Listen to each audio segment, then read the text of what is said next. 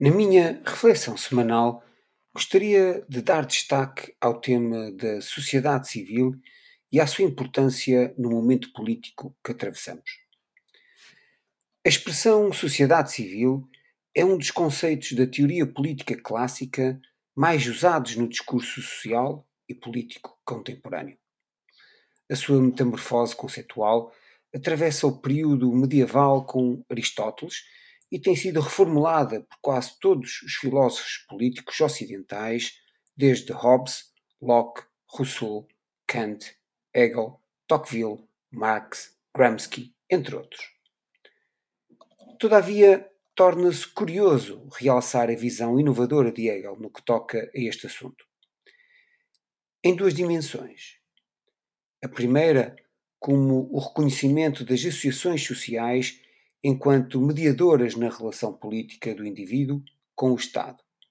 E a segunda, que centraliza a construção consciente e reflexiva do indivíduo como determinante na edificação da sociedade civil.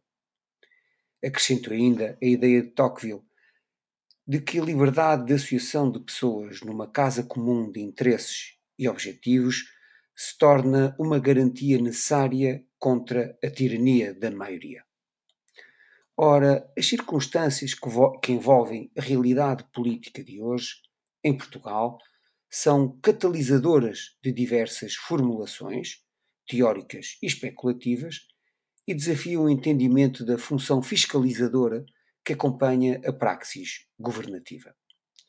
Assim, a monitorização rigorosa de um governo de maioria absoluta encontrará no escrutínio parlamentar a arena que abraça a discussão e o confronto político como uma das vias centrais e legitimadas do poder democrático para essa examinação vigilante. No cenário político presente, seguramente existirão vias alternativas de monitorização da ação governativa o papel do Presidente da República, a isenção da comunicação social. Mas, não obstante, enfatizo e sublinho a preponderância da sociedade civil, conferida do poder da rua, suscetível às dinâmicas de movimentos sociais, espontâneos organizados, assumindo-se como um fator determinante na vocalização de alguns anseios e receios que, porventura, uma maioria absoluta poderá ignorar.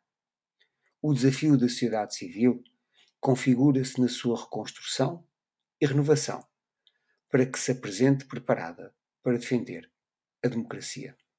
A todos os ouvintes da Voz do Marão, o resto de uma boa semana.